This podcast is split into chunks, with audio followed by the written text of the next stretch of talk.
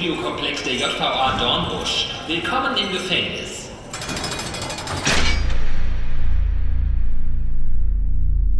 Ihr kennt das hier aus Filmen, Serien, Erzählungen, aber selbst hier zu sein, ist was völlig anderes. Ja, das war so wie von 100 auf 0. Das Ankommen Das Gefängnis ist ein brutaler Ort, eine Institution, die dafür da ist, Menschen die Freiheit zu entziehen, sie einzusperren. Fast 50.000 Menschen sitzen in Deutschland im Knast.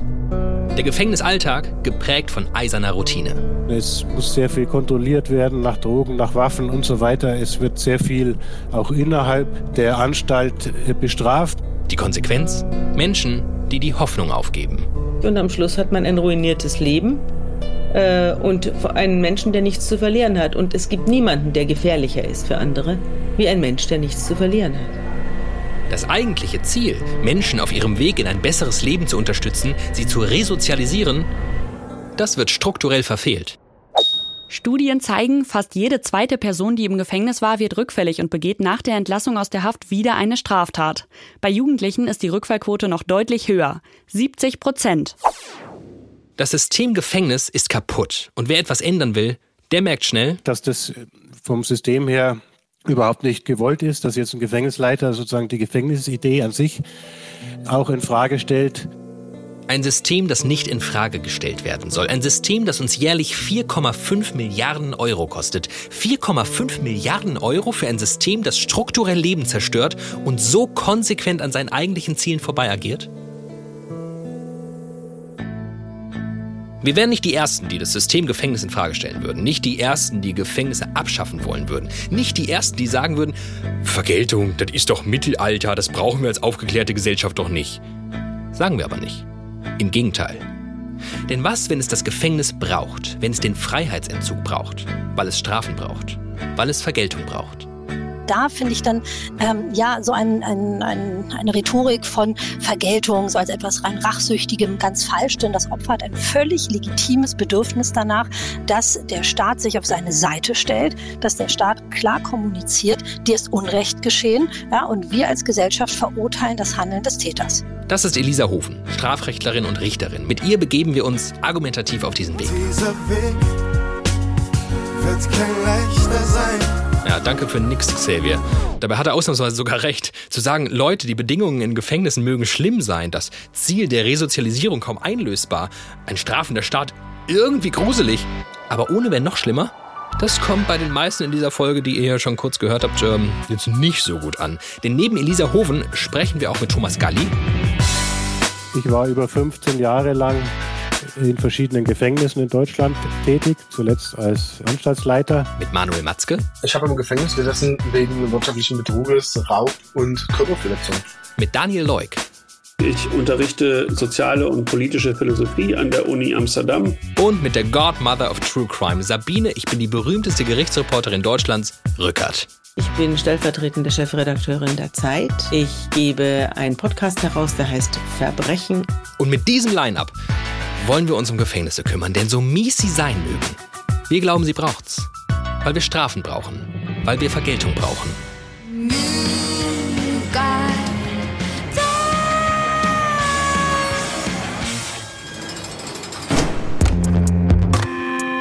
Ich bin David Alf und das ist Studio Komplex. Manuel, ähm, wie lange hast du im Gefängnis gesessen? Äh, ein paar Jahre. In welchem Gefängnis? Ähm, in der JVA Zeitheim, Sachsen. Hm, kannst du dich erinnern, wie das war, als du äh, deinen ersten Tag im Gefängnis verbracht hast? Was dir da so besonders aufgefallen ist? Äh, ja, ähm, das war so wie von 100 auf 0. Ähm, das Ankommen, also dieser erste Moment auf jeden Fall. Und ähm, am ersten Tag war das halt sehr, sehr viele Eindrücke. Aber es war halt auch für mich, oh mein Gott, ist das hier ein Elend. Wie hat sich das bemerkbar gemacht, das Elend? Ähm, anhand der Menschen, die ähm, mich umgeben haben, in dem Sinn von, ähm, wie hilflos sie doch sind und wie sie auf mich wirkten. Ähm, und ähm, das ist, hatte für mich das Gefühl, man hört ihnen halt nicht wirklich zu. Wie sah denn so dein Alltag im Gefängnis aus? Was erlebt man da? Am Anfang bist du erstmal auf dem Zugangsbereich, das heißt, da finden dann so Zugangsgespräche statt ähm, mit Bediensteten, mit ähm, Psychologinnen, mit SozialarbeiterInnen und und und, eine Eingangsuntersuchung beim medizinischen Dienst. Der Aufenthalt ähm, da waren ungefähr so vier bis sechs Wochen. Das kommt ganz drauf an, wie die Belegungssituation ist. Und wir wissen ja in Deutschland, die meisten Justizvollzugsanstalten sind einfach überbelegt. Ähm, da ist dann also sozusagen gar nicht so viel passiert, außer ein bisschen Hofgang und ein bisschen Aufschluss. Du bist dann verlegt worden auf die richtige Station und dann ähm, hast du halt dann, wenn du dann schon Arbeitsplatz hattest, hast du den aufgenommen, warst dann jeden Tag arbeiten bis 15 Uhr und dann ähm, ja bis du hoch war Postausgabe, dann war schon Hofgang, nach Hofgang war meistens Aufschluss und dann war halt Briefe schreiben, duschen, essen, kochen, telefonieren. Das war halt so dieser ganz normale Alltag. Der Alltag, den Manuel so mehrere Jahre erlebt hat. Ein Alltag, der menschenunwürdig ist, meinte er. Für mich auch ganz schlimm war der Umgang vieler Bediensteter mit äh, den Inhaftierten selbst. Also hier hat man halt gemerkt, dass viele sie halt behandeln wie eine Nummer, wie eine Buchnummer, ähm, aber nicht wie ein Mensch. Und das ist halt sowas, das ähm, funktioniert halt nicht und das ist halt nicht richtig. Was ich auch gesehen habe, waren so diese Übergriffe innerhalb von Gefangenen. Ähm, da gab es natürlich auch Problemlagen, aber es gab natürlich auch ganz schlimm, sage ich mal, verbale Anfeindungen von äh, Bediensteten mit äh, ausländischen Gefangenen, ähm, was natürlich auch gar nicht funktioniert. Manuel ist inzwischen raus aus dem Gefängnis und engagiert sich als Sprecher der Gefangenengewerkschaft. Die Strafe ist natürlich ins Gefängnis zu gehen, das ist das eine. Aber es heißt nicht, dass ich im Gefängnis leiden muss und dass ich da irgendwie benachteiligt bin. Das hat mal ein sehr etwas älterer Bediensteter zu mir gesagt ein Zur-Haftraum ist ein guter Haftraum. Das ist grausam, sowas zu hören, denn das zeigt, wie das Denken ähm, der Bediensteten ist. Ähm, und das kann nicht sein. Jeder Gefangene hat das Anrecht auf die adäquate Behandlung, auf Behandlungsmaßnahmen und dazu gehören zum Beispiel auch ähm, die Lockerung, auch irgendwie die Aussicht, in den offenen Vollzug zu kommen ähm, und, und, und, weil das einfach ein ganz wichtiger äh, Standbein ist, der offene Vollzug für eine erfolgreiche Resozialisierung, weil man eben schon mit einem Fuß wieder da ist und das ist wichtig. Ähm, und für uns Resozialisierung, ähm, das funktioniert halt nur mit Einbezug der Gesellschaft. Und ich muss der Gesellschaft dazu ein reelles Bild vermitteln und keinen Zirkus wie beim Tag der offenen Tür veranstalten. Oh, hast du sowas mal erlebt? Ja, Tag der offenen Tür ist ganz schlimm. Für Gefangene ist das wie, wie als wären sie im Zoo, weil ähm, meistens ist dann irgendwie Einschluss, sie dürfen nicht wirklich äh, irgendwie den Aufschluss oder irgendwas wahrnehmen. Dann werden da mehrere Gruppen durchgeführt, denen werden halt Musterhafträume gezeigt, Arbeitsbetriebe, alles wird nochmal schön hochgeputzt, da werden noch ein paar Blümchen gepflanzt, ähm, Fragen an Gefangene, die waren wirklich richtig krass selektiert, wo man weiß, die würden nie irgendwas Negatives sagen, den sagt man dann natürlich auch im Vorfeld, dass dann irgendwas kommt, wenn das nicht funktioniert, dann werden halt Lockerungen entzogen oder oder. Ähm, und das kann halt nicht sein. Das ist halt so eine Show- und Scheinveranstaltung. Und das ist halt nicht die Wahrheit. Das ist nicht die reelle Welt. Ähm, und so sieht's nicht aus im Knast. Okay, in die reale Welt im Gefängnis hat Manuel uns jetzt also gleich mal reingeworfen in dieser Folge, in der wir doch eigentlich den Punkt machen wollten, wie wichtig es doch ist, dass der Staat Strafen ausspricht, TäterInnen ein Übel zufügt. Wenn es nach Manuel ginge, bräuchte es eigentlich gar keine Gefängnisse mehr. Ich glaube, ähm, dem, der, der Gesellschaft ist nicht damit geholfen, wenn ich Menschen einsperre, wenn ich sie inhaftiere, aber dann einfach da verwahren lasse ohne sie adäquat zu behandeln, dass in, in der Haft der Weg gezeigt wurde, wie denn ein Leben in Straffreiheit funktioniert. Aber genau das ist halt das Problem. Das passiert halt eben nicht und somit ist doch das, was ich mache, ich verwahre und damit habe ich einfach was geschaffen, was einfach Nonsens ist. Also es ist wie so, die kommen gut auf die Halde, es ändert sich nicht, dann kommen sie wieder raus. Und nicht nur das, etwas geschaffen, was uns unfassbar viel Geld kostet. 173 Euro. So viel kostet die Haft eines oder einer Gefangenen in Deutschland im Durchschnitt jeden einzelnen Tag. Insgesamt hat der Staat für laufende Kosten wie Personal, Unterbringung und Versorgung der Gefangenen im Jahr 2020 mehr als 3,7 Milliarden Euro ausgegeben. Ich sag mal so, ich hoffe, ich habe bislang nicht den Eindruck erweckt, dass ich die Kritik von Manuel fundamental anders sehe. Ich bin mir im Gegenteil nach der Recherche für diese Folge mehr denn je darüber bewusst, wie kaputt das System ist. Neige aber dazu zu sagen, wir brauchen's. Sie auch. Mein Name ist Elisa Hofen. Elisa Hofen ist Professorin für Strafrecht und Strafprozessrecht an der Uni Leipzig. Und Richterin am Sächsischen Verfassungsgerichtshof. So, wer, wenn nicht Sie, könnte uns erklären, warum der Staat bestrafen muss? Das Strafrecht sagt uns, was sind die Verhaltensweisen, die wir als Gesellschaft nicht bereit sind zu akzeptieren, wo wir uns als Gesellschaft hinter auch das Opfer stellen, hinter bestimmte Werte uns stellen, sagen, da sprechen wir ganz klare Verbote aus. So verhalten wir uns in einer Gemeinschaft nicht. Ja, und wenn ich ein Verbot ausspreche, aber an die Übertretung dann gar keine Folgen knüpfe, dann hat dieses Verbot natürlich eine geringe Wirkung. Ja, so weit, so einleuchtend. Aber wenn wir feststellen, dass der Freiheitsentzug durch Gefängnisse derart ja, krass ist, müssten wir uns dann nicht andere Strafen ausdenken? Wir müssen in irgendeiner Weise auf Freiheitssphärenrechte des Täters zugreifen. Ne? Wir müssen ihm ein Übel zufügen, um den Ausgleich zu schaffen zu seiner Tat. Ne? Er dehnt seine Freiheitssphären zu Lasten eines anderen aus und dann, das ist die gerechte Reaktion daraus, muss ihm auch etwas, ganz banal gesprochen, genommen werden. Ja, was kann das sein? Das kann in unserem ähm, Staat, der ja auch auf die Menschenrechte schaut, können das nur bestimmte Dinge sein, ähm, auf die wir Zugriff nehmen, zum Beispiel nie auf den Körper, nie auf die Würde des Betroffenen, wohl aber auf andere Rechtsgüter, wie zum Beispiel sein Eigentum, sein Vermögen oder eben auch seine Freiheit. Ja, aber äh, ja, viel mehr Spielraum haben wir deswegen nicht. Und das ist das ganze Problem einer Diskussion um die Abschaffung im Gefängnisse. Es gibt einfach noch keine wirkliche Alternative dazu. Denn will der Staat bestrafen, muss er aus Ermangelung an Alternativen allzu oft auf die Freiheitsstrafe setzen. Wollen wir die nicht mehr, müssen wir uns vom Prinzip der Bestrafung trennen. Das ist so ein Dilemma, das sich fortan durch diese Folge ziehen wird.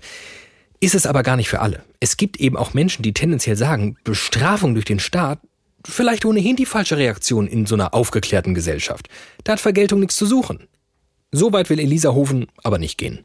Und das ist eine ganz falsche Vorstellung von Vergeltung. Da wird häufig über Rache gesprochen und das hat dann ähm, ja sowas, sowas altmodisches und fast schon brutales. Es geht aber darum, dass ich auf die Tat eine gerechte Antwort folgen lasse. Ja, dass ich also sage, da hatte jemand ähm, Unrecht verschuldet und ich als Staat gebe darauf eine Antwort. Ich lasse das nicht einfach so stehen, sondern ich reagiere darauf, indem ich einen Tadel ausspreche und sage, ich verurteile das. Strafe ist insoweit auch ein Kommunikationsakt gegenüber drei Aktionen Akteuren. Einmal gegenüber dem Täter, dem ich sage, dein Handeln, äh, das ist so nicht tolerierbar, das kann ich nicht hinnehmen. Aber auch gegenüber der Gesellschaft natürlich, der ich ganz klar sage, wir akzeptieren ein solches Verhalten nicht. Ja, wir bestätigen diesen gesellschaftlichen Konsens darüber, dass eine solche Tat nicht in Ordnung ist und deswegen beantworten wir das mit Strafe und nicht zuletzt auch gegen dem, gegenüber dem Opfer. Und gerade da finde ich dann ähm, ja so ein, ein, ein, eine Rhetorik von Vergeltung, so als etwas rein rachsüchtigem, ganz falsch, denn das Opfer hat ein völlig legitimes Bedürfnis danach, dass der Staat sich auf seine Seite stellt. Denn auch das Opfer muss ja resozialisiert werden. Oh, Sabine Rückert mischt sich ein. Die Gerichtsreporterin Koryphäe schlechthin.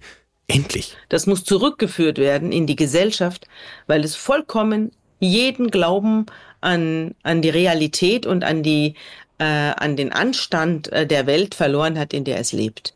Und das, der wird wiederhergestellt. Das hat mir Remzma gesagt. Sie spricht von Jan-Philipp Remzma, einem Hamburger Mäzen und Sozialforscher. Der wurde in den 90ern entführt und 33 Tage gefangen gehalten. Remzma hatte das Gefühl gehabt, er müsse resozialisiert werden. Und das ist ihm, das ist ihm auch widerfahren nach den Prozessen gegen seine Entführer. Und dann, wenn das festgestellt ist und wenn eine Strafe ausgesprochen worden ist, wie hoch die ist, das ist den Opfern eigentlich gar nicht so wichtig.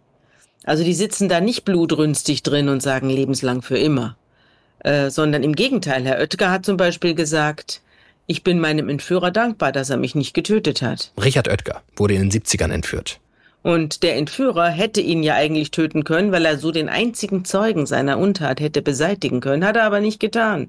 Und dafür war Oetker ihm auch Jahre später, als er schwer behindert immer noch war und nach wie vor ist, äh, war ihm dafür dankbar, dass er ihn nicht getötet hat. Okay, aber schwer behindert? Weil die Kiste, in der er gesperrt war, war mit Stromkabeln gesichert und er wurde dann mit, von Sto Haushaltsstrom durchflossen mehrere Minuten lang und hat dabei furchtbare Verkrampfungen erlitten und alle möglichen Brüche des Beckens, des Rückgrats, der Beine. So, hier wird das nämlich mal wieder richtig schön kompliziert, die Angelegenheit. Schön und gut, dass wir übereinkommen, dass Gefängnisse keine paradiesischen Orte sind. Klasse, dass wir uns total vernünftig darüber unterhalten, ob ein Staat das überhaupt nötig hat, empfindliche Strafen zu verhängen.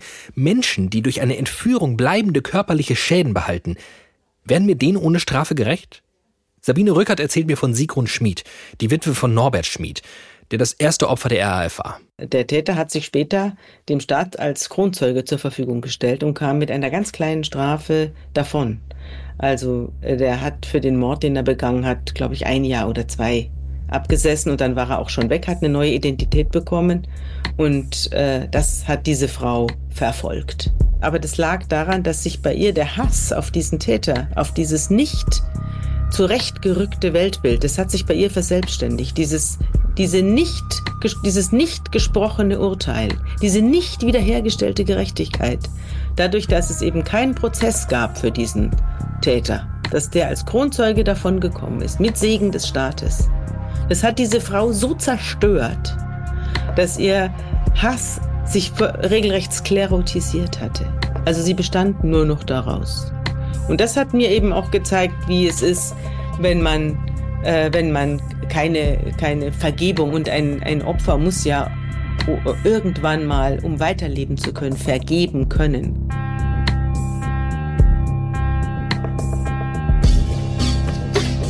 Wie tief das Bedürfnis nach Vergeltung uns Menschen innewohnt, das bestätigt auch Elisa Hofen. Das ist einfach in der Natur des Menschen angelegt, äh, dass wir auf eine, eine, eine Tat, auf ein Fehlverhalten auch reagieren wollen, indem wir bestrafen. Das ist also zum einen würde ich das gar nicht so negativ sehen, weil es ist auch einfach Ausdruck eines intakten Gerechtigkeitsempfindens. Aber in jedem Fall ist es schlicht eine Realität und daran scheitern auch sämtliche ganz grundlegenden Versuche, unser Rechtssystem zu revolutionieren, Strafen abzuschaffen, dass der Mensch ein solches Bedürfnis, ein solches Strafbedürfnis hat. Es gibt zum Beispiel Studien, Experimente, da konnten, ich mache das jetzt ganz knapp, ja, da konnten Spieler, Mitspieler auch bestrafen, die sich vorher unkooperativ verhalten haben. Dafür mussten sie aber eigene Geldeinheiten investieren. Die haben dafür nichts zurückbekommen. Die Spieler haben auch nicht nochmal mit ihnen gespielt. Also es ging nicht darum, sie abzuschrecken, damit sie in Zukunft das nicht mehr machen oder sie zu verbessern, sondern wirklich nur darum, das zu vergelten. Ja, und die Spieler machten von dieser Möglichkeit regen Gebrauch, äh, wo es nur darum ging, das zu ahnen, zu sagen, das war Unrecht und deswegen deswegen musst du einen Nachteil erleiden. Das ist in uns drin. Okay, ausgegangen sind wir von den völlig indiskutablen Zuständen in unseren Gefängnissen, haben schon mal im Ansatz erfahren, dass sich an der Situation von Straftätern, die ja, sie vielleicht auch gerade zu diesen gemacht hat, durchs Gefängnis nichts ändert. Vielleicht sogar verschlimmert. Dass das Abschaffen von Gefängnissen bloß irgendwie auch keine Option ist, weil wir Menschen, die Übel zufügen, Übel zufügen müssen, weil wir sonst den Glauben an Gerechtigkeit verlieren. Ah, eine perfekt zerfahrene Situation also, aber darin fühlen wir uns bekanntlich gerade wohl. Und weil sie so schön zerfahren ist, machen wir es noch komplexer. Sabine Rücker, die uns eben noch die Tragweite und Funktion von Vergeltung im Sinne des Vergebens erläutert hat, ist selbst keine Anhängerin des Allheilmittels strafender Staat. Der Staat ist doch dazu da, äh, Krimin Kriminaltaten, Straftaten zu verhindern. Und da muss er ja intelligent vorgehen und muss sich überlegen, wie verhindere ich böses und asoziales Handeln. Und das ist äh, mit feste Druff in der Regel nicht erledigt, sondern man weiß ja, woher, äh, woher die Kriminalität kommt. Das, man hat ja, in der Kriminologie weiß man ja, äh, dass Kriminalität Ursachen hat. Und diese Ursachen muss er bekämpfen. Und ähm, ich glaube nicht, dass der, äh, das Gefängnis der Ort ist, äh, wo man zu einem besseren Menschen wird.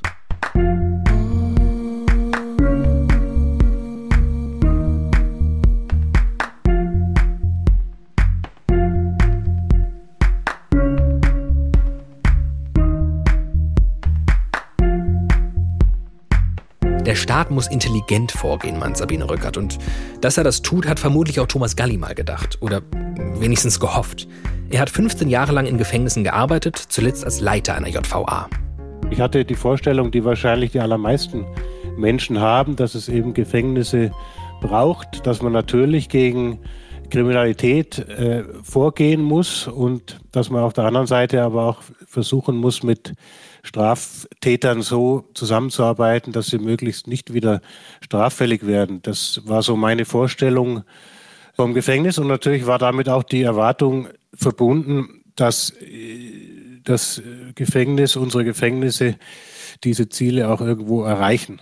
Was ist dann passiert? Man merkt sehr schnell, wenn man im Gefängnis, in welcher Position auch immer tätig ist, dass der Alltag geprägt ist von ganz vielen ähm, ja, Strukturen, Maßnahmen, die wenig mit dem Sinn und Zweck eigentlich von Gefängnissen an sich äh, zu tun haben. Man muss sich ja vorstellen, das sind ein paar hundert Menschen, meistens Männer, meistens jüngere Männer, auf engstem Raum zusammen eingesperrt und da geht es erstmal darum, dass man es irgendwie schafft, die Anstalt am Laufen zu halten. Also es muss alles ganz minutiös geregelt werden, der Tagesablauf. Es gibt ganz, ganz viele äh, Vorschriften, die eingehalten werden müssen. Es muss sehr viel kontrolliert werden nach Drogen, nach Waffen und so weiter. Es wird sehr viel auch innerhalb der Anstalt äh, bestraft. Man nennt es dort Disziplinarmaßnahmen, wenn Gefangene sich nicht an Regeln halten und, und, und. Also es passiert dort sehr viel, was aber, wie gesagt, mit diesem ursprünglichen Ansatz Resozialisieren und vielleicht Kriminalität äh, zu reduzieren eigentlich nichts zu tun hat, sondern wo es ein, im Wesentlichen darum geht, dass die Anstalt irgendwo am Laufen gehalten wird. Thomas Galli sprach ja gerade von dem Sinn und Zweck von Gefängnissen an sich und sagte auch, damit hat der Alltag dann nichts zu tun. Ich verwette aber meinen unbescholtenen Arsch darauf, dass der Sinn und Zweck von Gefängnissen in den Augen der meisten von uns ist, wegsperren die Verbrecher und uns anständige Leute schützen. Das allerdings, liebe Mit-Nicht-JuristInnen, hat aber gar nichts mit dem eigentlichen Zweck von Strafvollzug zu tun. Ja, Mr. Superschlau. Willst du jetzt ein Gesetz hören oder was? Ja, wäre nicht schlecht. Äh, dann hol ich mal meinen Bruder. Warte. Äh, hallo. Hi. Erstmal, ähm, ja. Also Strafvollzug ist Ländersache. Trotzdem steht bei den Zielen des Strafvollzugs in den Ländergesetzen eigentlich immer das Gleiche eine Variante von Paragraph 2 Strafvollzugsgesetz des Bundes. Die da wäre? Ach, ja, ja, sorry. Hast du nicht mal Jura studiert? ja, habe ich. Das, das, war relativ unerfolgreich. Okay, na gut, na gut. Dann äh, helfe ich deinem kleinen Geist nochmal auf die Sprünge. Da steht. Mm, Im Vollzug der Freiheitsstrafe soll der Gefangene fähig werden, künftig in sozialer Verantwortung ein Leben ohne Straftaten zu führen. Ziel Nummer eins. Und das zweite, der Vollzug der Freiheitsstrafe dient auch dem Schutz der Allgemeinheit vor weiteren Straftaten. Soweit alles klar, oder? Ja, danke. Also die, die Ziele des Strafvollzugs sind also Schutz der Allgemeinheit vor dem Täter oder der Täterin und Resozialisierung. Thomas Galli war zunächst mal Abteilungsleiter im Gefängnis. Die Ziele des Vollzugs waren quasi ein wesentlicher Teil seiner Job Description, beziehungsweise hätten es sein sollen, denn zumindest das zweite Ziel, Resozialisierung, das war mehr Wunschdenken als ein ja, realistisches Ziel. Als ich dann eben längere Zeit schon Anstaltsleiter war und zunehmend auch das geäußert habe und thematisiert habe, ähm, dass wir uns halt als Gesellschaft überlegen müssen, was wir tatsächlich erreichen wollen mit der Haft, beziehungsweise was wir erreichen wollen im Umgang mit Straftätern. Und wenn wir tatsächlich den Schwerpunkt legen wollen auf Resozialisierung, also im weitesten Sinne auf Straffällige so einzuwirken oder mit ihnen so zusammenzuarbeiten, dass sie nicht wieder straffällig werden, dann müssen wir ehrlich zu uns sein und sagen, dass das mit der Idee Gefängnis nicht funktionieren kann, jedenfalls bei der Mehrheit der Fälle nicht äh, funktionieren kann. An diesem Punkt muss ich euch kurz was erzählen. Ich habe ja mit Manuel Matzke gesprochen, der Gefangenengewerkschaftler, der selbst in Haft saß. Und ähm, im Vorgespräch, wo ich unseren Gästen dann so erzähle, wer noch so dabei ist, ist das hier passiert. Das ist wichtig für eine Gesellschaft. So, das ist quasi so, so die Headline. Äh, die Gesellschaft braucht das für so ein Gerechtigkeitsempfinden. Ganz anders sieht das zum Beispiel Thomas Galli, der ähm, war 15 ja, Jahre, kenn kennst gut. du auch, genau war mein alter Anstaltsleiter. Nein! wow, das, das ist ja krass. Wow, was wir hier für Connections knüpfen. Ja, ja. Wie unwahrscheinlich ist das denn bitte? Da kennen sich zwei Gesprächspartner aus dem Knast. Ich wollte natürlich sofort von Manuel wissen, ob sich, ja, ob sich gezeigt hat, dass Thomas Galli irgendwie ein guttuender Fehler im System war. War wohl. Ich habe ihn halt wirklich nur kurz mitbekommen, gar nicht so lange wie ich mitbekommen habe, dass er anders tickt wie andere. Ganz einfach. Ähm, nun sage ich mal, Anstalt knapp 400 Inhaftierte, sage ich mal 80 Prozent bestimmt äh, eine Suchtmittel, eine Suchtmittelproblematik. Und wir hatten dort zwei SuchtberaterInnen, ja. Und ähm, die können einfach nicht diesen ganzen Ablauf da stemmen. Und dann weiß man auch, ähm, wie lange Gefangene denn warten auf einen Termin bei der Suchtberatung, wenn ich da weiß, ich habe 80 Prozent mit einer Suchtmittelproblematik ähm, und ich habe nur zwei SuchtberaterInnen bei 400 Inhaftierten. Er hat halt einfach ganz klar seinen Weg durchgezogen und hat dann einfach gesagt, okay, ähm, geeignete Gefangene, ich werde euch dafür lockern, damit ihr die externe Suchtberatung wahrnehmen könnt. Und das ist halt sowas, ähm, er hat halt erkannt, dass er das Ganze einfach gar nicht, gar nicht mit den Mitteln, die er zur Verfügung hat, stemmen kann, mit dem Personal, was er hat. Und zu dieser Zeit ähm, gab es davon ganz, ganz wenige, die diesen Mut hatten, das zu gehen. Das hat mir einfach schon gezeigt, dass er anders denkt wie die anderen. Thomas Galli selbst hat dann auch bald gemerkt, dass er ja wirklich irgendwie anders tickt als die meisten anderen und dass er deshalb nicht nur gut ankommt. Das war mir zunehmend wichtig, das zumindest auch zu äußern und klarzustellen. Und das habe ich aber gemerkt, dass das äh, vom System her überhaupt nicht gewollt ist, dass jetzt ein Gefängnisleiter sozusagen die Gefängnisidee an sich auch in Frage stellt und habe auch irgendwann für mich selber dann gesagt, ich kann nicht sagen, dass ich es unterm Strich jetzt nicht für sinnvoll halte, was wir da eigentlich machen und trotzdem weiter da gutes Geld mit verdienen, sodass es dann auch in Frage der Glaubwürdigkeit war, irgendwann rauszugehen. Thomas Galli hat resigniert und seinen Job hingeschmissen, weil für ihn klar ist, das System Gefängnis, das will sich gar nicht verhindern. Vielleicht sollten wir an der Stelle kurz erklären, was er mit dem System Gefängnis meint. Ähm, Uli, äh, kannst du das machen? Klar, warte.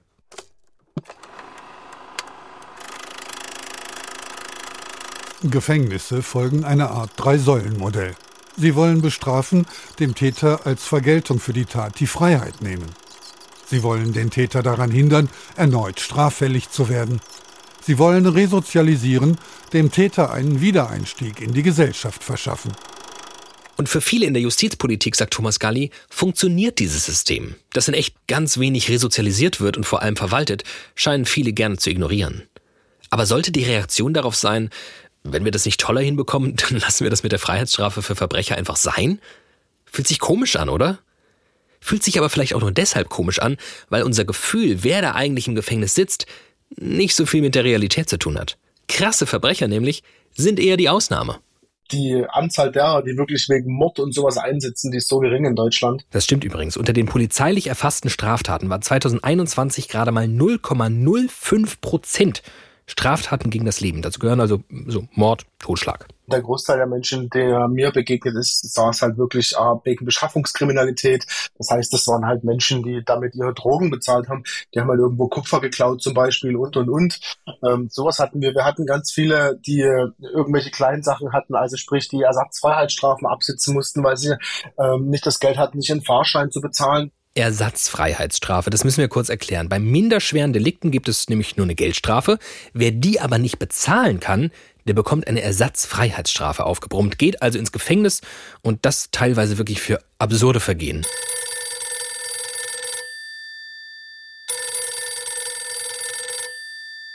Fiktive Beratungsstelle für Klein- und Kleinstkriminelle, hallo? Hi, ich bin dreimal ohne Fahrkarte Bus gefahren und ich kann die Geldstrafe nicht zahlen. Ja, dann müssen Sie wohl ins Gefängnis. Das ist ja doof. Ja. Ja, ich meine, nicht nur für mich, auch für uns alle, oder? Ist es nicht super teuer, so viele Leute zu inhaftieren? Ja, absolut. 148 Euro am Tag pro Häftlinge.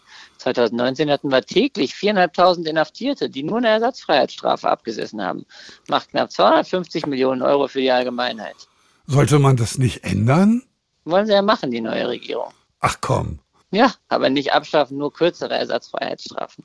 Ja, dann kommen Leute ja immer noch wegen nichts in den Knast. Stimmt. Ja. Was ist? Äh, ja. Ja, dann schönes Einsitzen, wiederhören. Das Gefängnis ist also ein Ort, wo ganz viele Menschen sitzen, vor denen wir jetzt so im klassischen Sinne, oh, ich habe Angst, dass er mir auf den Kopf haut, gar keine Angst haben müssten. Um Menschen buchstäblich ihre Schulden im Knast absitzen zu lassen, sie dafür zu bestrafen, dass sie arm sind, gibt Deutschland im Jahr knapp 250 Millionen Euro aus. Neben denen, die ihre Ersatzfreiheitsstrafe absitzen, gibt es aber auch noch eine Menge Menschen, die wegen kleinere Delikte einsetzen. Und mit einer Menge Menschen meine ich die Hälfte aller knapp 50.000 Inhaftierten. Das wissen viele auch nicht, dass äh, die Hälfte der Gefängnisstrafen sind ein Jahr und das betrifft weit, weit überwiegend eben Menschen aus prekären sozialen ähm, Verhältnissen, die also oft arbeitslos sind, suchtkrank sind, teilweise obdachlos sind und so weiter. Und die werden dann ein paar Monate inhaftiert oder ein Jahr lang inhaftiert, und kommen dann wieder raus. Und in der Regel sind sie dann noch geschwächter in, in vielerlei Hinsicht als vorher. Und es dauert auch nicht lang, bis sie dann wieder straffällig werden, wieder Drogen konsumieren und so weiter. Und das ist natürlich ehrlicherweise nur noch fatal. Wir sprechen hier von Menschen, deren Lebenssituation ohnehin schon miserabel ist. Und denen zerstören wir dann systematisch ihr Leben, weil wir so sehr am Prinzip der Strafe hängen. Thomas Galli glaubt, solange wir das tun, kommen wir da nicht raus. Deswegen plädiere ich eben dafür, den Schwerpunkt sozusagen von der Vergangenheitsorientierung auf die Zukunft zu legen und zu sagen, wir nehmen den Täter für das, was er getan hat, in die Verantwortung, soweit es eben möglich ist. Und in die Verantwortung nehmen heißt zum Beispiel, es gibt natürlich sehr viele Vermögensdelikte und da ist es den Opfern von Straftaten am wichtigsten, dass der Vermögensschaden möglichst wieder gut gemacht wird. Und die haben eben gerade nichts davon, wenn jetzt der Betrüger ein Jahr oder zwei Jahre weggesperrt wird und den Schaden nicht wieder gut machen kann. Also da zu versuchen, zumindest die Strukturen so zu verändern, dass eine mögliche Schadenswiedergutmachung stattfinden kann. Auch manche Opfer, auch von Gewaltdelikten, die wünschen sich äh, unter, unter Begleitung eines Mediators einen Gesprächsprozess mit dem Täter und aus anderen Ländern weiß man, das kann durchaus absolut heilende Wirkung auch haben für die Opfer von auch Gewalttaten, wenn sie sich mit dem Täter auseinandersetzen können und er sich auch darauf einlässt. Also auch da geht es um letztlich Verantwortungsübernahme, die zumindest gefördert werden müsste durch unsere Strukturen. Ihr erinnert euch an Elisa Hofen, ne, die Strafrechtlerin, die sagt, es wäre einfach illusorisch zu glauben, dass wir nur noch über Resozialisierung und Verantwortung sprechen können und Bestrafung dadurch ersetzbar wäre. Denn tatsächlich für die Strafe spielen die von ihm genannten Zwecke. Sie meint Thomas Galli und Sicherung und Resozialisierung. Keine entscheidende Rolle. Die Strafe wird, wie gesagt, verhängt, weil sie gerecht ist, ja, weil wir eine Antwort geben müssen auf das Unrecht, das jemand begangen hat. Stellen Sie vor, jemand hat Frauen und Kinder ermordet. Ja, und dann sagen wir auch, naja, aber aus Resozialisierung Versicherungsgründen müssen wir doch aber eigentlich gar nichts tun. Dann, was passiert dann? Nichts. Es geht bei dem Entzug der Freiheit darum, eine Strafe, ein Übel zuzufügen. Das lässt sich nicht schönreden, ist aber ein wichtiger, grundlegender Pfeiler eines Rechtsstaates. Auf der zweiten Ebene und erst auf dieser zweiten Ebene müssen wir dann überlegen, wie können wir die Ausgestaltung des Strafvollzugs so machen, dass es bestmöglich funktioniert, auch in unser aller Interesse, nämlich, dass hinterher jemand rauskommt, der ähm, keine Straftaten mehr begeht. Okay, ich erledige mal eben die Sortierarbeit, die uns Frau Hofen hier auferlegt hat. Wir trennen also das Bestrafen vom Resozialisieren. Beides müsse sein. Müsst ja dann auch ehrlicherweise Frauen- und Kindermörder trennen von 50 Prozent derer, die unter einem Jahr einsetzen, also wegen so Quatschdelikten. Ja, bisschen zugespitzt vielleicht, aber ihr wisst, worauf ich hinaus will. Mir schwant halt, indem wir uns gedanklich immer auf die ganz Schlimmen konzentrieren, die, ja, ehrlich gesagt, die ich weiterhin bestrafen möchte, wo ich glaube, dass es Opfern und der Gesellschaft gut tut, dass wir das tun. Indem wir implizit immer die meinen, fügen wir der Mehrheit der Inhaftierten bleibende Schäden zu. Und weil Strafrecht und die Institution Gefängnis, Thomas Galli hat es ja am eigenen Leib gemerkt, jetzt nicht so ein basisdemokratischer Lesezirkel ist, wo, wo schnell auch Dinge einfach verändert und verbessert werden könnten, müssen wir uns, so schlecht es für unsere Ausgangsthese auch sein mag, Vergeltung, mal so fundamentale Fragen stellen. Nämlich, wenn wir das System nicht aus sich heraus reformieren können, welche Lösungen kann es dann geben? Der hier erforscht diese Lösungsansätze. Ja, mein Name ist Daniel Leuk. Ich unterrichte soziale und politische Philosophie an der Uni Amsterdam und ich beschäftige mich mit der äh, Überwindung staatlicher Gewalt, wie zum Beispiel dem Gefängnis, der Polizei oder äh, der Grenze. Überwindung staatlicher Gewalt, zum Beispiel Gefängnisse. Here we go. Da ist noch jemand, der in Gefängnissen einen Missstand erkennt. Bloß geht's jetzt nicht mehr um Ausgestaltung, sondern um die Prämisse. Für Daniel Leuk erfüllen Gefängnisse in Deutschland vor allem einen Zweck. Armutsverwaltung. Und weil die Gesellschaft keine gute Strategie hat, auf diese Probleme zu antworten, ja, wie zum Beispiel Armut, aber auch äh, Betäubungsmittelgebrauch, ähm, äh, Beziehungsdelikte, also das heißt ähm, ja, die Frage von geschlechtsspezifischer Gewalt. Also auf diese ganzen ähm, Fragen hat die Gesellschaft keine gute Antwort und deshalb antwortet sie darauf mit einer einzigen Lösung, nämlich mit der Einsperrung in Käfigen. Und das ist, ähm, glaube ich, äh, einfach Ausdruck von einerseits einer extrem brutalen, extrem gewaltförmigen ähm, Lösung für gesellschaftliche Probleme, als auch Ausdruck einfach einer Fantasielosigkeit, ne? dass man äh, nicht anders weiß, wie man sich zu helfen, äh, wie man sich helfen kann bei diesen, bei diesen äh, Problemen. Daniel sieht im gesellschaftlichen Versagen, echte Teilhabe und Emanzipation und Gleichberechtigung herzustellen, den eigentlichen Grund für Gefängnisse, nicht weil es wirklich Strafen bräuchte. Und gleichzeitig den Grund dafür, dass es völlig aussichtslos sei, Gefängnisse aus sich heraus zu reformieren. Also diese Idee gibt es seit dem Bestehen des Gefängnisses. Ne? Also seit dem Bestehen des Gefängnisses denkt man, muss das Gefängnis reformieren und ergänzen und, äh, und äh, ja, intern verändern. Und man sieht eigentlich, dass egal wie man das Gefängnis reformiert hat, ähm, es keine, äh, keine Verbesserung gegeben hat. Ne? Also weder der ähm, Auswirkungen auf die inhaftierten Personen noch auf die äh, Kriminalitätsstatistik insgesamt, sondern es bleibt eine massive Institution der gesellschaftlichen Brutalisierung, wo Menschen isoliert werden, herausgerissen werden aus ihren sozialen Zusammenhängen, wo ihnen ähm, ja eigentlich ähm, massive Gewalt angetan wird. Und das halte ich für prinzipiell unvereinbar mit äh, einer demokratischen, aufgeklärten Gesellschaft. Aber ich bin mir natürlich darüber bewusst, dass um das denkbar zu machen, ähm, eine ganze Reihe von anderen Veränderungen passieren müssen. Ähm, äh, das muss Hand in Hand gehen, ja, mit äh, zum Beispiel einem, einer anderen Drogenpolitik, ja, oder einer anderen, einem anderen Umgang mit sexualisierter Gewalt. Ja. Die Frage ist nämlich nicht so sehr, wie schnell wir Gefängnisse abschaffen, sondern was danach kommt. Dieses gewisse staatliche Institutionen abschaffen und was Neues schaffen, hat einen Namen. Abolitionismus. Und es ist das Forschungsgebiet von Daniel. Abolitionismus äh, kommt von dem englischen Wort abolish, äh, das heißt abschaffen. Und das ist eben eine Perspektive, die für die grundsätzliche Abschaffung äh, von Institutionen der staatlichen Gewalt eintritt. Und das ist ja eine Perspektive, die auch Manuel Matzke und Thomas Galli hier schon in Ansätzen reingebracht haben. Und das steht in der Tradition eigentlich des Abolitionismus in Bezug auf die amerikanische Versklavung. Ja, also äh, eben die äh, gesellschaftlichen Kräfte, die für, die für ein Ende der Versklavung eingetreten sind, die nannte man eben Abolitionistinnen, Abolitionisten.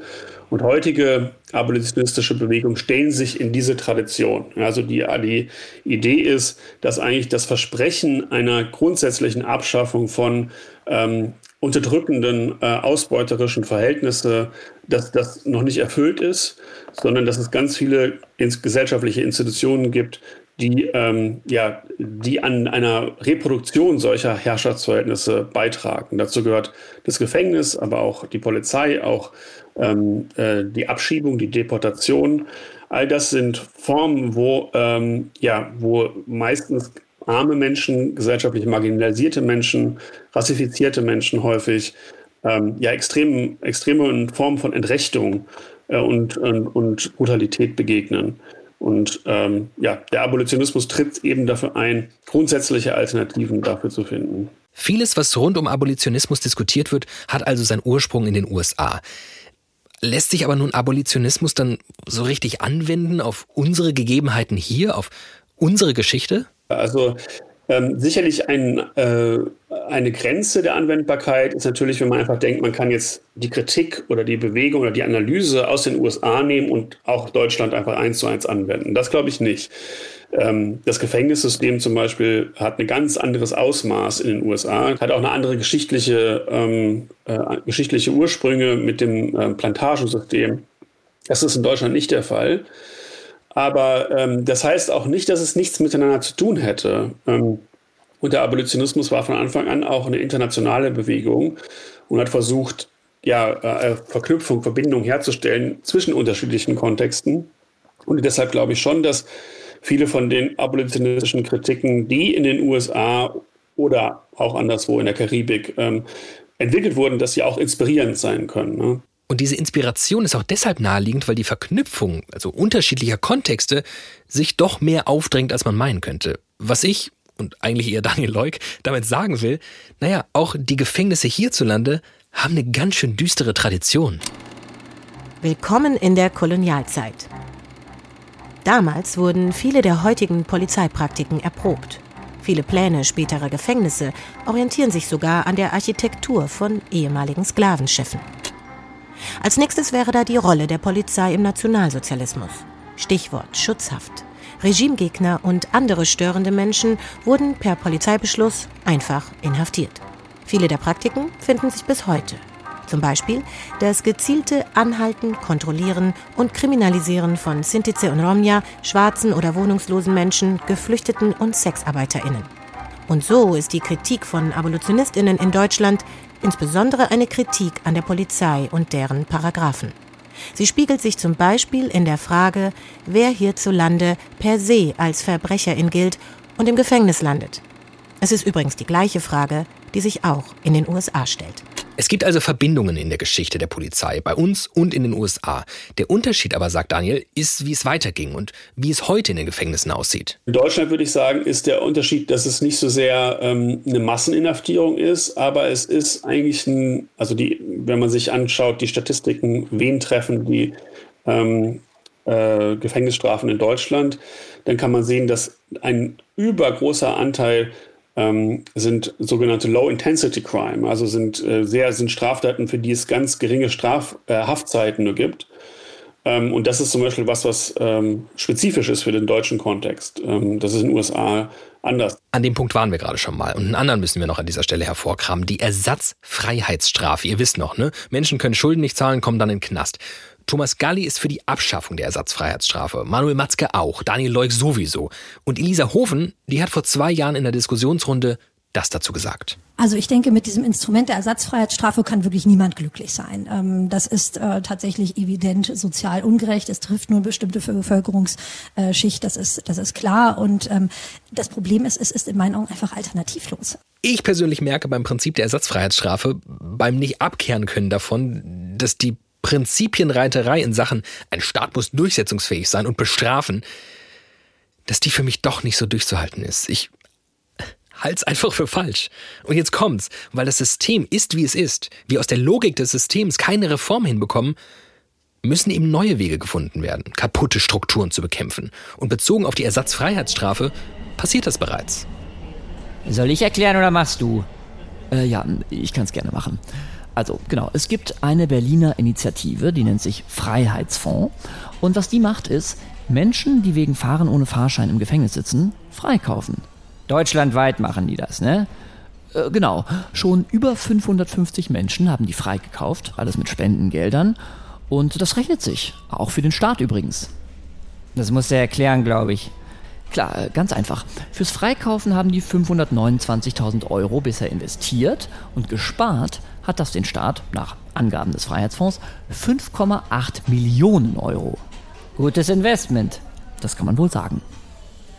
Das, was da passiert, wo also die Zivilbevölkerung Verantwortung übernimmt und Lösungen für strukturelle Missstände angeht, könnte ja vielleicht der Ansatz einer Lösung der Vielzahl unserer Probleme hier heute sein. Der Ansatz dieser Lösung hat einen Namen. Transformative Justice. Transformative Justice bedeutet übersetzt so etwas wie heilende Gerechtigkeit. Zivilgesellschaftliche Gruppen entwickeln eigenverantwortliche Strategien und Praktiken als Alternative zur staatlichen Gewalt. Ein Beispiel? Es gibt schwarze Frauen, die bei Fällen von Gewalt durch den Partner nicht die Polizei rufen, weil sie der Polizei nicht vertrauen. Ein Weg der Transformative Justice wäre, dass diese Frauen sich auf ein Netzwerk innerhalb ihrer Community stützen können, um beispielsweise das Problem sexualisierter Gewalt langfristig zu lösen. Im Fokus stehen dabei die Bedürfnisse und Perspektiven der Menschen, die die Gewalt erfahren. Gleichzeitig wird aber auch mit der Person gearbeitet, die die Gewalt ausgeübt hat. Präventiv, Hilfe zur Selbsthilfe quasi. Die Grundidee, nicht auf den Staat angewiesen zu sein, bis dieser sich ändert, ohne Straftaten zu bagatellisieren. Oh, klingt super.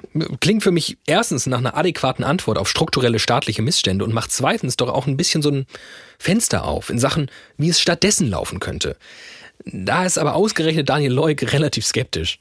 Ich glaube, das ist auch ein Missverständnis, weil die Transformative Justice Idee ist nicht, also manche machen es so, aber das, die Idee dahinter ist nicht, dass das eine gesamtgesellschaftliche Utopie äh, ist ne? und dass das jetzt alles andere ersetzen soll und alle sollen nur noch Transformative Justice Modelle machen, sondern das ist zunächst mal eine Überlebenstechnik von extrem marginalisierten Gruppen, ja, die einfach ähm, versuchen, unter ja, sehr, sehr schlechten, also ressourcenarmen Bedingungen irgendwie Wege zu finden, auf eine effektive Weise mit Gewalt in ihren Communities umzugehen. Ähm, und wie man das jetzt ausweiten kann und äh, daraus sozusagen Konsequenzen ziehen kann, das ist nochmal eine ganz andere Frage. Ja, Ausweiten haben wir erfahren, wie das aussehen kann, die Ersatzfreiheitsstrafe kollektiv aus den Angeln heben, Konsequenzen ziehen, so gesamtgesellschaftlich. Ich weiß nicht, ich bin mir da nicht so sicher. Auch weil und daran ändert sich einfach nichts mehr. Ich kein schlüssiges Argument sehe, wieso in gewissen Fällen Strafe und Vergeltung nicht legitim sein sollten. Aber vielleicht ist es einfach Quatsch, in dieser Folge die eine Lösung zu präsentieren. Vielleicht liegt die Lösung in kleinen Schritten, indem Transformative Justice Einzug in vor allem diskriminierte Communities hält, indem wir nochmal über die Ausgestaltung von Gefängnissen nachdenken. Ich meine, andere Länder haben das ja auch irgendwie geschafft. Norwegen zum Beispiel. Haftanstalt Bastoy, Norwegen. Man kann rausgehen, wann man will. In den ersten Wochen ist das sehr komisch. Das Konzept scheint bisher aufzugehen. Die Rückfallquote der Straftäter liegt bis jetzt bei 16 Prozent, während der europäische Durchschnitt bei ca. 50 Prozent liegt. Und ja, vielleicht kommt jetzt der Eindruck auf, ja cool, aber Norwegen, das ist ja auch nicht Deutschland. So unendlich fern ist es gar nicht. Meint zumindest Thomas Galli. Es gibt tatsächlich schon diese Ansätze, auch in Deutschland eben. Es gibt diesen sogenannten Vollzug in freien Formen. Den gibt es in Baden-Württemberg und in Sachsen. Das betrifft in Sachsen auch erwachsene Männer, die zu einer Freiheitsstrafe verurteilt worden sind, aber die dann diese Freiheitsstrafe zumindest zum Teil eben nicht im Gefängnis verbüßen müssen, sondern in freier Form, in so einer Art äh, Wohngemeinschaften, wo, wo sie an einen äh, Verein soziale Rechtspflege angeschlossen sind und wo sie im weitgehend freien Kontext versucht wird, mit ihnen zu arbeiten und sie in Arbeit zu vermitteln und sowas.